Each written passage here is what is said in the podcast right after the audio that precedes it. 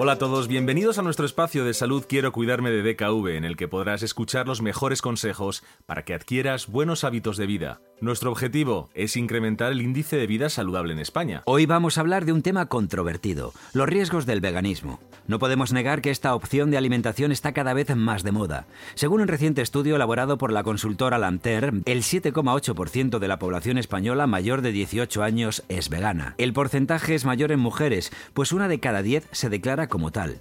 Los motivos principales por los que las personas se hacen veganas son la ecología, la salud y la ética. Y el crecimiento es evidente en el número de tiendas y restaurantes vegetarianos y veganos en España. Si en 2011 había 353, en la actualidad superan los 1418. En definitiva, el veganismo crece. Pero vamos a empezar por el principio. ¿Sabes distinguir un vegetariano de un vegano y un crudivegano? Pues es fácil. Los vegetarianos no comen carne animal, pero sí sus derivados como los lácteos o los huevos. Los veganos eliminan de su dieta los productos de origen animal y sus derivados, y los crudiveganos lo mismo, pero sin cocinar. Cualquiera de estas tres opciones se asimila con una alimentación saludable, pero lo cierto es que tiene sus riesgos, sobre todo si se hace sin el control médico de un profesional. Después de que la Organización Mundial de la Salud publicara en el año 2015 un famoso estudio en el que se relacionaba el consumo de carne roja y embutidos con mayores posibilidades de desarrollar un cáncer, se estableció en buena parte de la sociedad la idea de que el consumo de carne implicaba un deterioro de la salud. Es cierto que hay estudios científicos que muestran que los vegetarianos y los veganos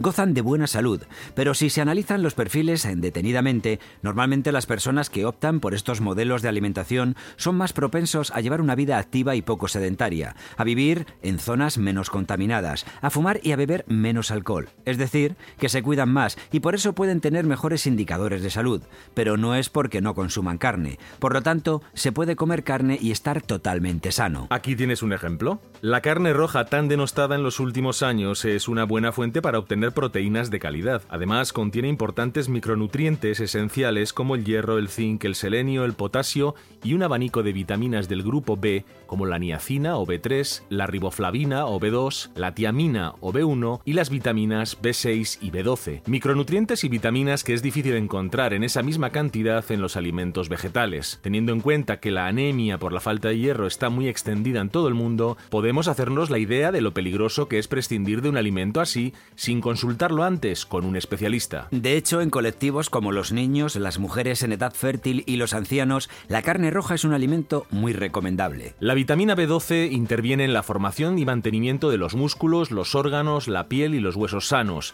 y solo se encuentra en productos de origen animal. Algo parecido ocurre con el calcio. Se trata de un nutriente esencial para nuestros huesos y se encuentra mayoritariamente en los productos derivados de los lácteos. En una dieta vegana, sobre todo si no está controlada, se corre el riesgo de padecer un déficit del mismo. Y no solo eso, los pescados y mariscos son ricos en omega 3, un tipo de grasa poliinsaturada esencial que el cuerpo no puede producir por sí solo. Entre las funciones de este ácido graso destacan sus efectos antiinflamatorio y autoinmune. Esto quiere decir que ayuda a reducir el riesgo de padecer enfermedades como el cáncer, patologías cardiovasculares o envejecimiento. Peor es el caso de los niños. De hecho, las dietas veganas y vegetarianas en los niños están contraindicadas para los más pequeños. El desequilibrio de macronutrientes y de vitaminas y minerales que se produce no solo afecta al crecimiento adecuado del niño, sino que puede influir en el desarrollo neuronal, en el del sistema nervioso y de la sangre y el correcto desarrollo de los nervios. Por lo tanto, hacer una dieta vegana no es una elección que deba hacerse a la ligera